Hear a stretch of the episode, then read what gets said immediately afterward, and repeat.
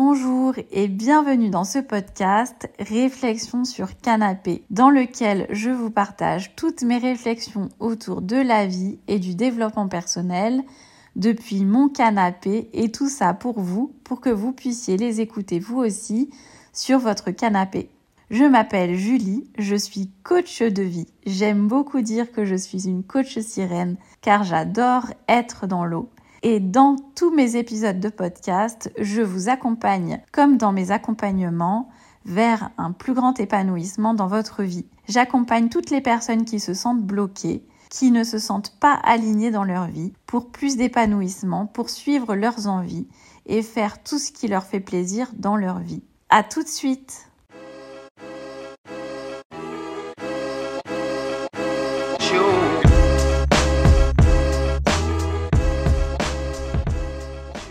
Bonjour à toutes et à tous, j'espère que vous allez bien. Je suis ravie de vous retrouver pour un nouvel épisode de Réflexion sur Canapé. Au moment où je vous enregistre ce podcast, sachez que je suis actuellement à Gili une petite île à côté de Bali, vraiment une toute petite île, et que c'est la saison des pluies. Et donc, je me suis réfugiée dans ma chambre pour pouvoir vous enregistrer ce podcast. Il tombe des trompes d'eau. Il pleut énormément, il y a un orage qui euh, s'est déclenché. Donc j'espère que vous n'entendrez pas beaucoup les bruits de la pluie et de l'orage. Si vous les entendez, j'espère que ça sera plutôt apaisant pour vous. Si ça n'est pas le cas, je m'en excuse. Malheureusement, je ne peux pas vraiment faire autrement. Il pleut à peu près tous les jours ici en ce moment, plus ou moins longtemps. Hein. Ça peut durer euh, quelques minutes ou une heure. C'est pas énorme, malheureusement. J'ai pas d'autres moments où je peux vous enregistrer le podcast et je suis pas dans un environnement tout à fait isolé euh, phonétiquement parlant, donc je fais un petit peu comme je peux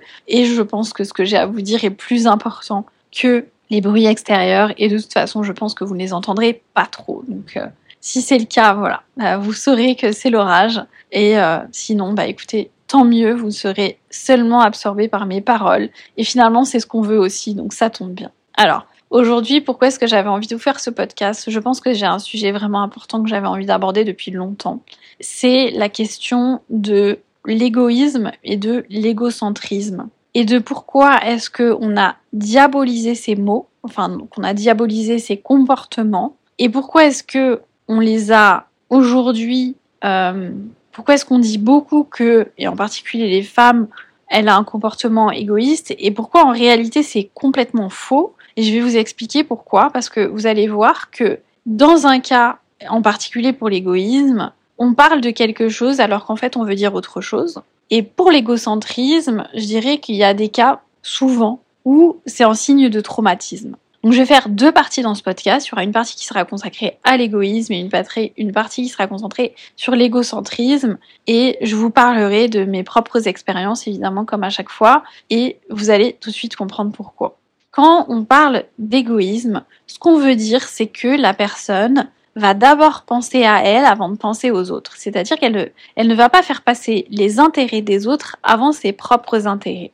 Et si vous regardez la définition de l'égoïsme dans le dictionnaire, vous verrez que ce n'est pas la définition. La définition de l'égoïsme, c'est pas du tout ça. La définition de l'égoïsme, c'est que on est concentré uniquement et exclusivement sur ses propres intérêts et, ses propres plaisirs. ça veut dire que c'est à l'exclusion totale et exclusive des autres. Et vous comprenez bien que c'est du coup pas du tout la même chose que faire passer ses intérêts avant les autres. Vous voyez Ne pensez qu'à soi, c'est pas la même chose que penser à soi avant les autres.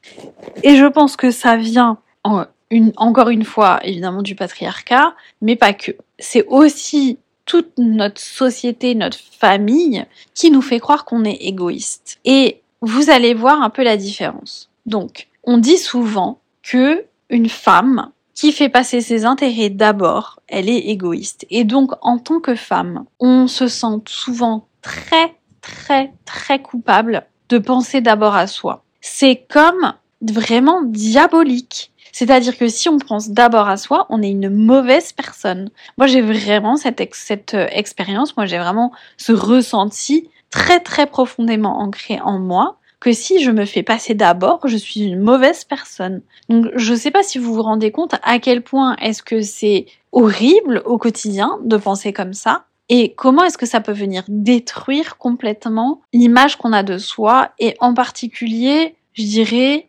l'amour de soi-même? Parce que faire passer les autres avant soi, on est d'accord, c'est pas vraiment tout à fait une preuve de soi-même.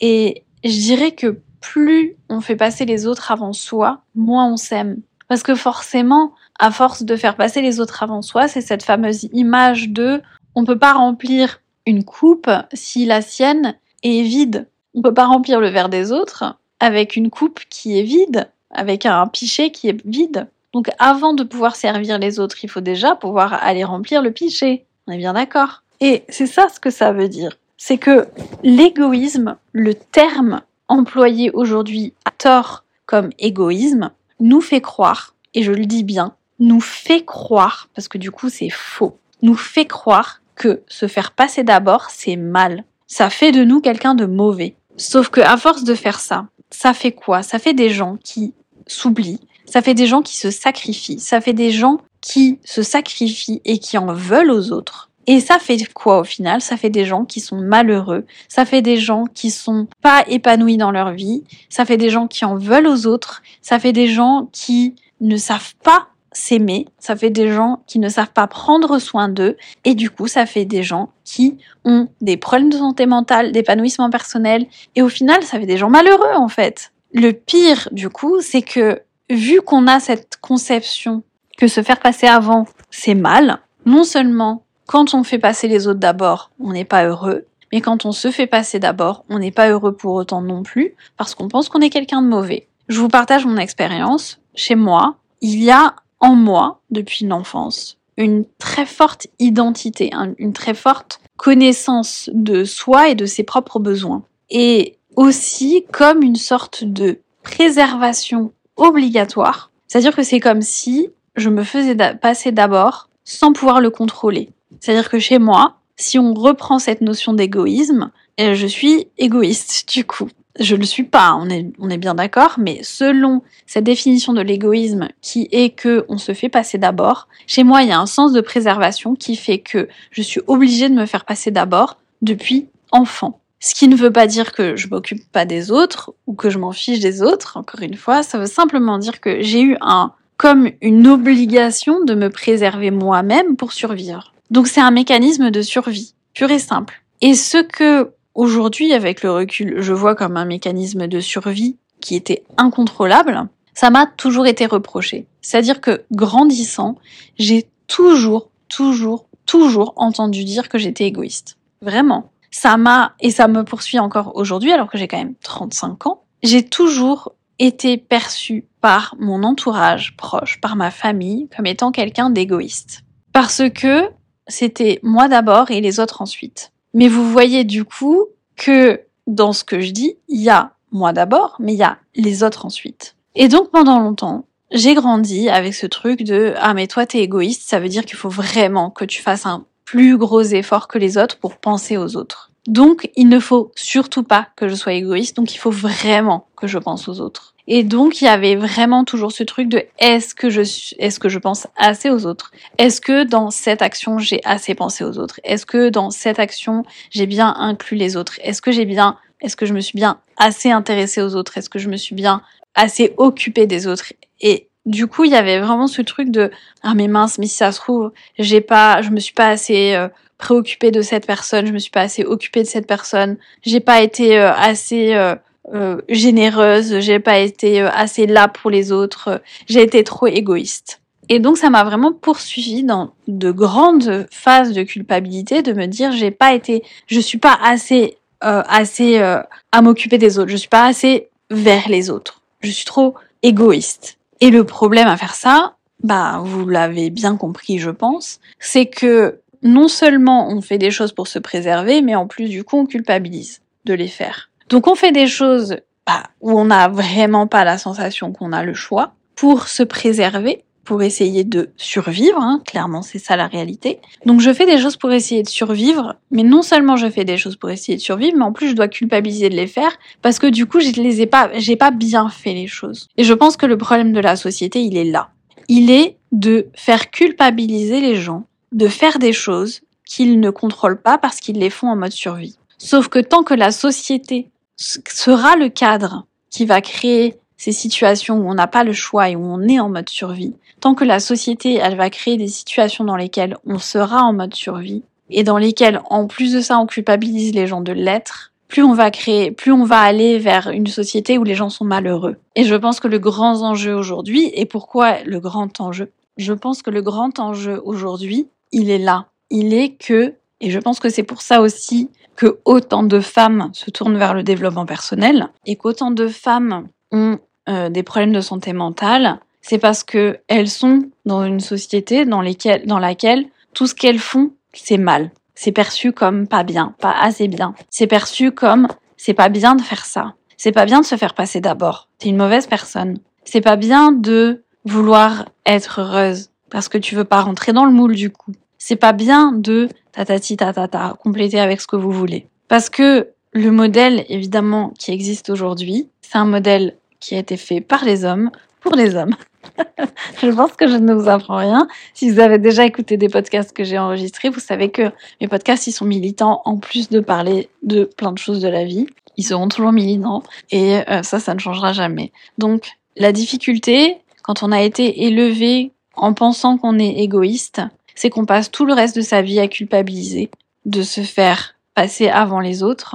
Et ça n'est pas mieux que si on a été élevé en se disant il ne faut pas que je pense à moi, il faut que je pense aux autres d'abord. Parce qu'au final, le résultat, il est le même, c'est le sacrifice et la culpabilité de pas en avoir assez fait pour les autres. Mais vous voyez bien à qui ça profite ça quand même. À qui ça profite que une personne à qui on dit qu'elle est égoïste, si elle ne fait pas passer les autres d'abord, finisse par culpabiliser essayer de faire tout pour pas penser à elle. Bah, aux autres. aux autres.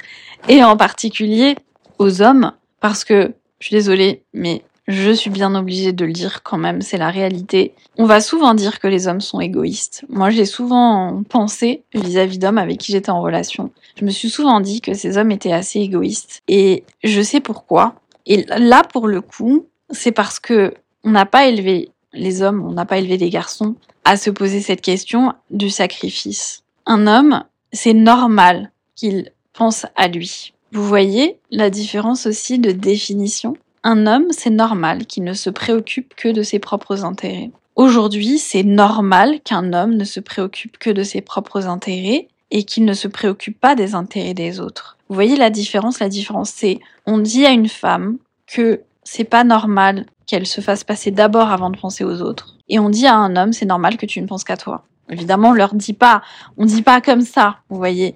Mais un homme, c'est normal qu'il pense à sa carrière. C'est normal qu'il pense pas euh, à se marier. Normal qu'il pense pas à faire des enfants. C'est normal qu'il pense d'abord à sa carrière et qu'il pense d'abord à lui. Donc on va aujourd'hui, moi j'ai été très souvent face à des hommes qui ne prenaient pas du tout en compte ma propre personne dans la relation des hommes qui, et c'était peut-être aussi plus fort qu'eux, je sais pas, je suis pas un homme, donc je peux pas parler au nom de l'homme, mais j'ai beaucoup été en relation avec des hommes qui n'avaient pas cette capacité dans la relation à tenir compte d'une autre personne qu'eux. Ou si la relation, elle allait dans le sens où ça allait vers eux, parce que du coup, moi en tant que femme, je mettais leur intérêt avant le mien, la définition de l'égoïsme, qui n'est pas la vraie définition de l'égoïsme, et que l'homme ne mette, ne tienne compte que de son propre intérêt, ça me paraissait relativement normal. On est d'accord que ça l'est pas. Mais c'est comme si c'était la dynamique, en fait. Et je trouve que c'est vraiment important, et là, du coup, je vais dégenrer pour dézoomer et faire quelque chose de plus général. Le problème, c'est que, comme je vous l'ai dit, il faut sortir de cette préconception qu'on a de l'égoïsme. Ça veut dire sortir de ce qu'on nous a mis dans la tête pour revenir à la réalité de ce qu'on sait de nous. Par exemple, si je sais que pour pouvoir bien m'occuper des autres, j'ai besoin d'abord de pouvoir m'occuper de moi-même, de pouvoir prendre soin de moi, prendre soin de mon énergie, prendre soin de ma santé, de ma santé physique, de ma santé mentale. Si j'ai besoin d'abord de faire ça et que je sais une fois que j'ai bien pris soin de moi, que j'ai bien pris soin de qui j'étais, de ma personne, de mon de voilà, de mon enveloppe énergétique, physique, émotionnelle, etc. Et que du coup je suis en capacité de prendre soin des autres. Après, je sais que je vais prendre soin des autres parce que je prends soin des autres. Donc si je sors de ce qu'on a dit qui, était l'égoïsme pour revenir dans la réalité, la réalité étant je m'occupe des autres, je m'occupe d'abord de moi et ensuite je m'occupe des autres. Je sais prendre soin des autres, je sais m'intéresser aux autres. Mon intérêt n'est pas que vers moi, mon intérêt il est aussi vers les autres.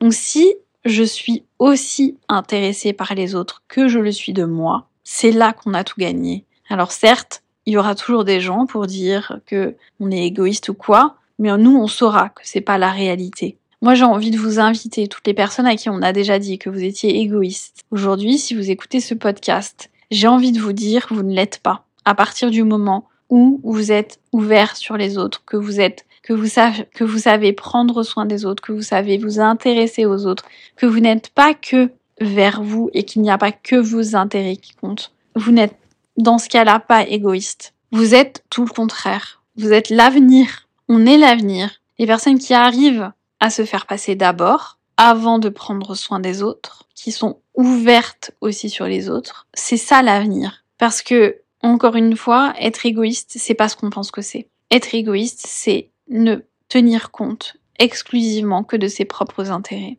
Mais qui ne tient compte exclusivement que de ses propres intérêts? Je pense qu'il n'y a pas beaucoup de gens au final si on est tout à fait réaliste. Des gens vraiment égoïstes au sens qui existe dans les dictionnaires, il n'y en a pas tant que ça. Je pense qu'il y a des gens qui font comme ils peuvent, ça c'est sûr et certain. Beaucoup de gens qui font comme ils peuvent et beaucoup de gens qu'on a voulu culpabiliser. Beaucoup, beaucoup, beaucoup de gens qu'on a voulu culpabiliser, beaucoup de femmes qu'on a voulu culpabiliser. Et je dirais que l'enjeu, c'est de sortir de cette culpabilité. Rendre aux autres, rendez à la famille, rendez à votre famille. Si vous savez que vous prenez soin de votre famille, que vous êtes là pour les autres membres de votre famille, je pense que la plus belle preuve d'amour de vous-même et des autres que vous pouvez avoir, c'est de prendre soin de vous. Parce que il y a personne d'autre qui le fera à votre place, prendre soin de vous. Et si vous attendez que les autres le fassent, vous perpétuez ce schéma et en plus de ça, vous vous heurter à la possibilité que personne le fasse et que du coup vous soyez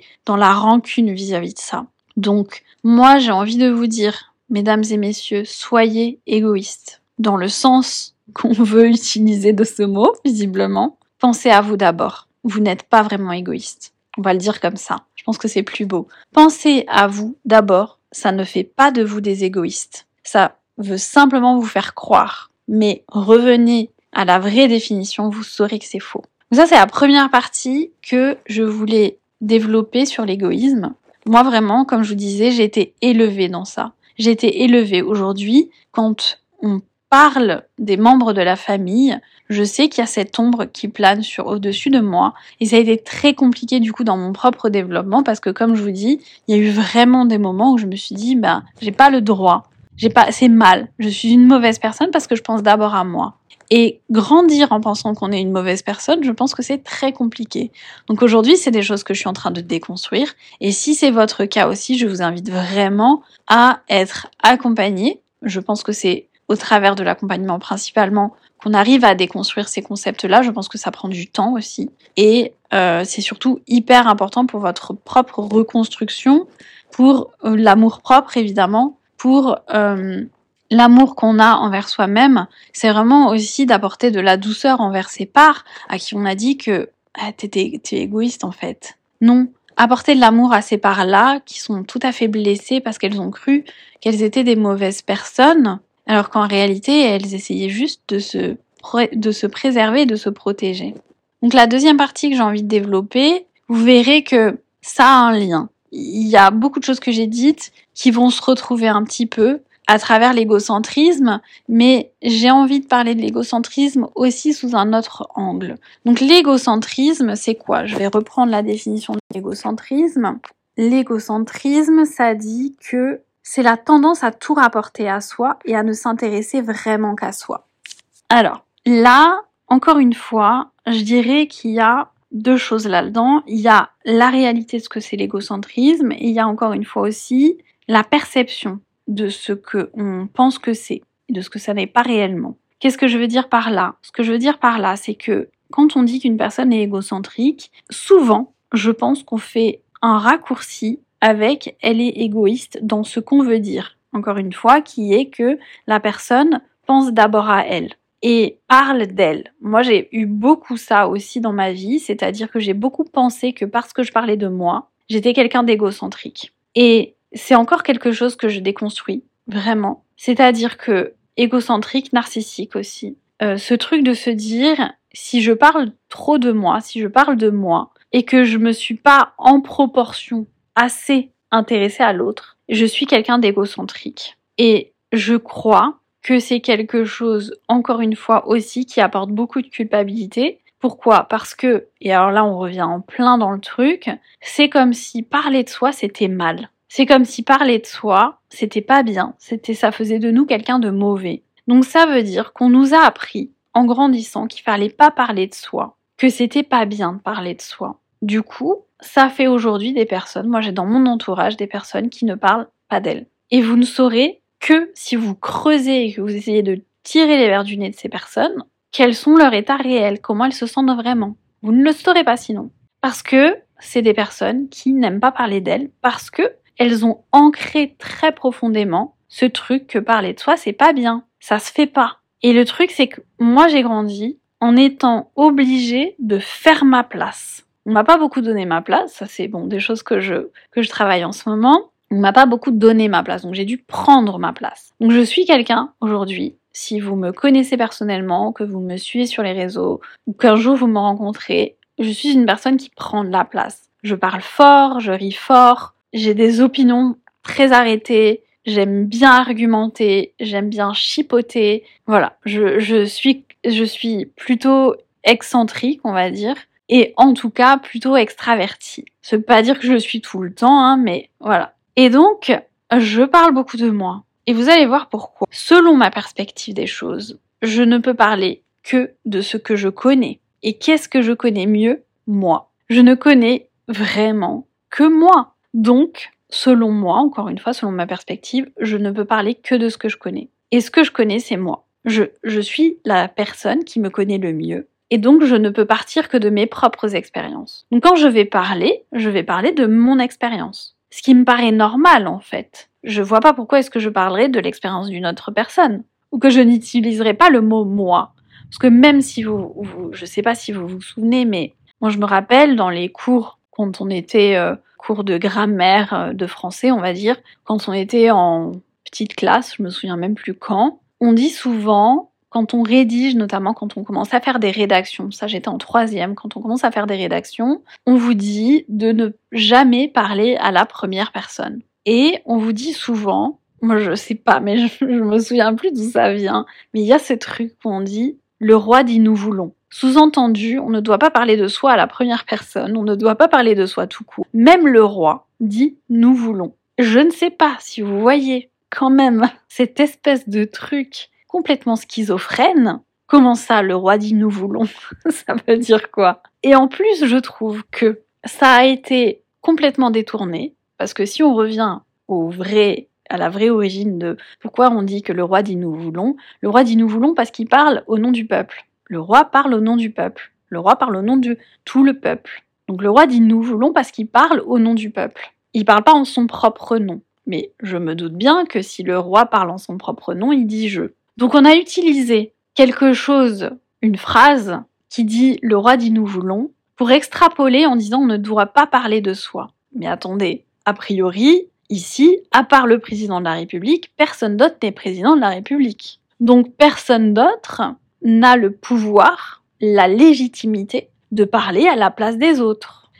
Donc si je n'ai pas la légitimité à parler des autres, en leur nom, j'entends, en leur nom, de quoi est-ce que je suis légitime? Bah, Je suis légitime que de parler en mon propre nom. Donc si je ne suis légitime que pour parler en mon propre nom, alors je parle en disant je. C'est normal en fait. Donc pourquoi est-ce que si je dis souvent je, si je dis souvent moi, je suis égocentrique? C'est pas parce que je vais partir de ma propre expérience que je ne m'intéresse qu'à ma propre expérience. Et je dirais même que scientifiquement parlant, si je parle d'abord de ma propre expérience, je peux ensuite l'exporter, ensuite la partager et je peux ensuite la confronter avec les autres expériences. Par exemple, j'en sais rien, vous êtes allé voir un spectacle, vous êtes allé au cinéma, admettons, vous êtes allé voir un film. Quand vous allez débriefer avec les personnes avec qui vous êtes allé voir le film. Vous êtes, admettons, vous êtes allé voir avec quatre personnes. Donc vous êtes cinq des maths. Vous sortez du film, vous débriefez. Et vous allez dire quoi?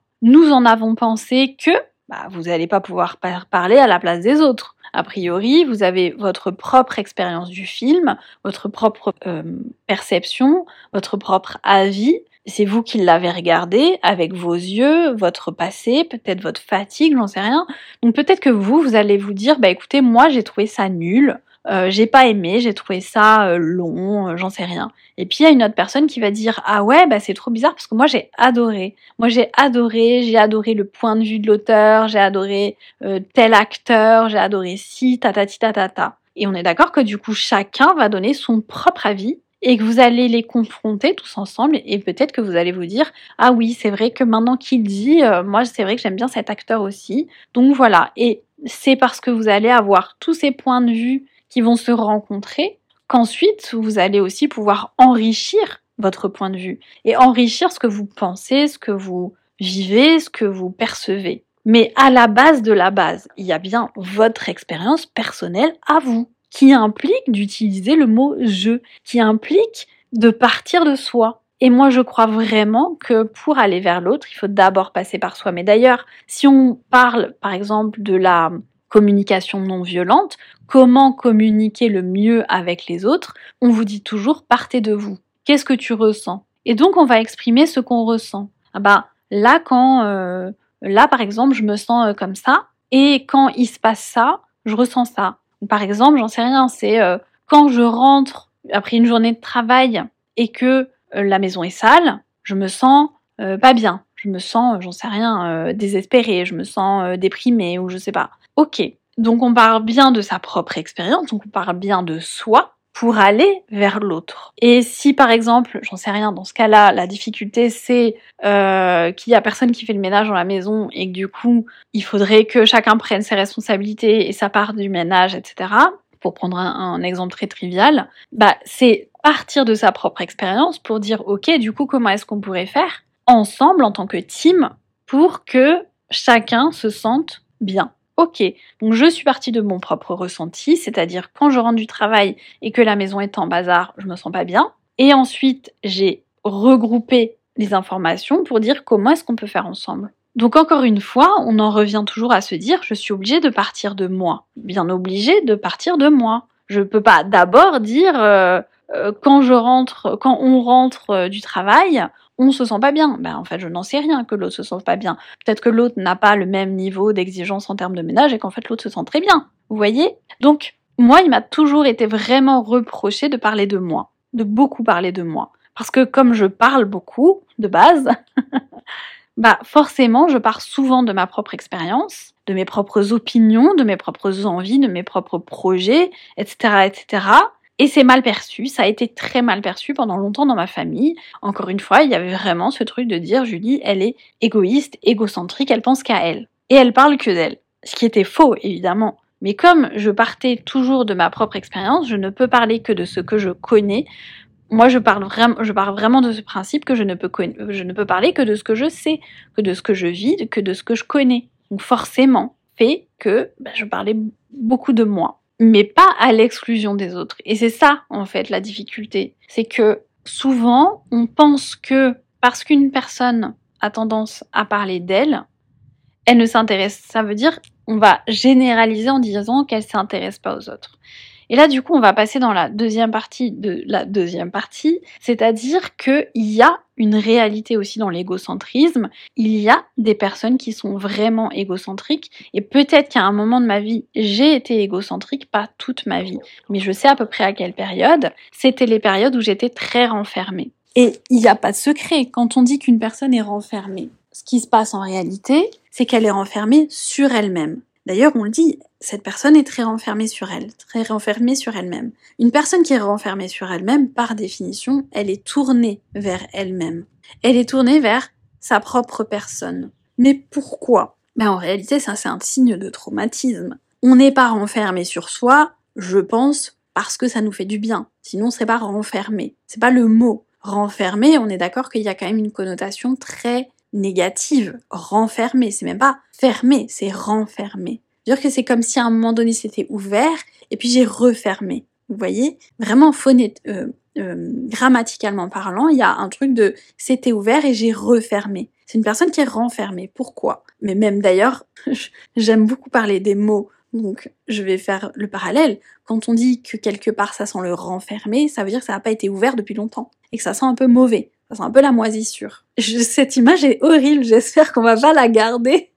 Mais bon, c'est la réalité aussi. Mais voilà, il y a ce truc de quand on est renfermé, en fait, on est tourné vers soi. Et moi, je crois que se tourner vers soi, c'est vraiment un signe de protection, de survie. On se renferme pas parce que ça nous fait du bien, on se renferme parce qu'on n'a pas d'autre solution, parce que être ouvert, à un moment donné, ça a été dangereux. On a été blessé d'une façon ou d'une autre et ça a été dangereux. Et moi, je sais, par exemple, euh, que la période de ma vie où j'ai été la plus renfermée, qui était la période dans laquelle, pendant laquelle j'étais euh, à la fin de ma terminale et ensuite pendant ma seconde, euh, pendant ma seconde, pendant ma, pardon, à la fac, jusqu'à ma troisième année de fac, j'ai été très renfermée sur moi-même, à tel point que j'avais vraiment du mal à aller vers les autres. C'était douloureux, vraiment. Il y a vraiment ce truc de renfermer, c'est-à-dire que j'étais plutôt quelqu'un d'ouvert, et que à force j'ai fini par me replier sur moi-même. Il y a vraiment aussi cette idée du repli, vraiment comme euh, euh, une fleur ou n'importe quoi qui a besoin de se protéger et qui du coup se replie, se referme sur elle-même. Il y a, je, je crois vraiment que dans l'égocentrisme pur, il y a quelque chose de vraiment euh, de protégeant. C'est-à-dire que la personne est égocentrique, je, souvent, je crois, par nécessité. Pas parce que la personne, elle ne pense qu'à elle parce qu'elle s'en fout des autres, mais simplement parce qu'elle n'a pas le choix que de se protéger des autres. Parce qu'elle perçoit l'ouverture comme dangereuse. Et j'ai beaucoup vécu ou rencontré des gens qui étaient égocentriques, dans ma famille notamment, par nécessité. Vraiment par pas le choix. Parce que l'extérieur est perçu comme un danger. Et quand l'extérieur est perçu comme un danger, on ne peut pas s'ouvrir. Récemment, été en contact avec une personne que j'ai trouvée assez égocentrique justement. J'ai tout de suite compris pourquoi et j'ai compris la personne me partageait qu'elle se trouvait pas très intéressante. Et c'est vrai qu'en l'entendant parler, j'ai pas trouvé que cette personne était très intéressante. Dans quel sens? Dans le sens intéressé. Et je me dis souvent ça. Je pense que pour être intéressant, il faut s'intéresser. Je pense qu'on ne peut pas être intéressant si on ne s'intéresse pas. Parce qu'il y a vraiment cette idée de pour être intéressant, il faut être ouvert aux autres, à l'autre, au monde, il faut, il faut s'ouvrir. Sauf que parfois, on ne peut pas, on n'y arrive pas, on ne peut être que tourné vers soi, donc dans la fermeture. Et quand on est dans la fermeture, eh ben, on on n'arrive pas à s'intéresser on n'est pas vraiment dans la curiosité, on n'est pas vraiment dans l'ouverture. Et quand on n'est pas dans la curiosité et dans l'ouverture, bah forcément, ça ferme les portes. Donc on est moins intéressant parce qu'on est moins intéressé. Parce qu'en soi, on est tous des gens intéressants, c'est juste une question d'ouverture. Et je l'ai beaucoup remarqué pour moi-même également, je me suis beaucoup observée et j'ai constaté que plus j'étais ouverte vraiment envers les, envers le monde et envers les autres, plus j'étais intéressante. Non pas que je veuille me saucer ou quoi, hein, mais juste plus on s'intéresse au monde, aux autres, par vraie curiosité et pas par devoir social, pas pour faire la conversation ou quoi, mais pour avoir des vraies conversations avec des gens, plus c'est enrichissant. Parce qu'on est vraiment dans l'ouverture. Et quand on est dans l'ouverture, on est dans l'accueil. Et quand on est dans l'accueil, on est dans l'accueil de tout de tout ce qui peut être dit, de tout ce qui peut être pensé, de toutes les connaissances, de toutes les cultures, de tout. Et quand on est fermé, quand on est replié, quand on est vers soi, qu'on n'arrive pas à faire autrement que d'être vers soi, bah forcément la seule chose qu'on a à partager, c'est sa propre expérience, son soi. Il y a que soi qu'on peut partager, on peut pas partager autre chose. Donc forcément, on ne s'intéresse pas forcément. Et les personnes que j'ai que j'ai pu avoir dans mon entourage qui sont dans ce cas-là, sont effectivement moins intéressantes parce qu'elles s'intéressent moins, parce qu'elles sont davantage tournées vers elles-mêmes. Quand je fais le lien avec moi-même, avec les moments où j'étais moins intéressante parce que j'étais moins intéressée, c'est les moments où je ne savais pas comment m'ouvrir vers les autres. Je ne savais pas comment me sentir suffisamment en sécurité pour uniquement ou pour plus m'ouvrir et aller vers vraiment cette ouverture, d'aller vraiment vers les autres. et du coup d'être moins tourné vers moi. Et je pense que du coup, quand on parle d'égocentrisme aujourd'hui, on parle de gens qui sont traumatisés. Je pense que les gens égocentriques sont des gens traumatisés. Je pense que les gens qui n'arrivent qu'à s'intéresser à leur vie, qui n'arrivent à parler que d'eux, par exemple, ce sont des gens qui sont traumatisés parce qu'ils ont peur de s'ouvrir envers vers les autres. Et Parfois, on peut être patient avec ces personnes pour aller vers davantage de confiance et quand la personne se sent davantage en confiance, peut-être qu'elle va réussir à s'ouvrir, parfois pas. Et dans ce cas-là, c'est aussi d'accepter l'état de l'autre et d'accepter que l'autre, l'autre personne ne peut pas faire autrement, que la personne est tournée vers elle-même pour se protéger. C'est vraiment, je pense, quelque, quelque chose de l'ordre de la survie pour ces personnes, que de se faire passer en priorité parce que elles sont vraiment dans ce mode survie où elles ne peuvent voir que dans leur sens à elles. Moi, je vois vraiment cette image d'une personne qui serait comme dans sa bulle et qui n'arriverait pas à sortir de sa bulle, qui pourrait peut-être se rapprocher d'une autre bulle, mais qui serait obligée de rester dans sa propre bulle pour se protéger parce que sortir un petit peu de sa bulle, ça serait trop dangereux. Donc, je dirais que ça serait aussi comme un message de compassion à avoir pour les personnes qui sont égocentriques, parce que quand on a été perçu comme égocentrique, quand on se perçoit comme égocentrique, ou quand on est en contact avec des personnes qui sont égocentriques, je pense que c'est souvent des personnes donc qui essayent de se protéger et quand on parle vis-à-vis de soi-même, par exemple, quand on se dit j'ai été égocentrique à ce moment-là de ma vie, où je me sens actuellement assez tournée vers moi-même, où je parle trop de moi, je n'arrive pas à m'intéresser vraiment aux autres, etc. C'est un signe de retourner vraiment sur ok, ça veut dire que je me sens pas en sécurité là. Comment est-ce que je pourrais me sentir mieux? Comment est-ce que je pourrais me sentir plus en sécurité dans ce cadre-là? Peut-être au sein de cette relation, peut-être dans ma vie de façon générale. Est-ce que je peux me faire accompagner pour me sentir davantage à l'aise, plus en sécurité et du coup en capacité de m'ouvrir davantage sur les autres pour vraiment être dans cet intérêt, de s'intéresser pour devenir intéressant et d'être pas égocentrique mais simplement de partir de sa propre expérience pour s'ouvrir vers les autres. Voilà ce que j'avais envie de vous partager aujourd'hui parce que je pense que ça touche beaucoup de gens, je pense que ça touche beaucoup de femmes, mais je pense que ça touche aussi beaucoup d'hommes. Euh, je pense que même si la société euh, parle beaucoup d'égoïsme envers les femmes, enfin, elle en parle pas vraiment, mais à ancrer ça chez les femmes, je pense qu'il y a beaucoup de libération à faire autour de ça. Et c'est aussi pour ça que j'avais envie de vous en parler aujourd'hui parce que j'ai vraiment eu cette sensation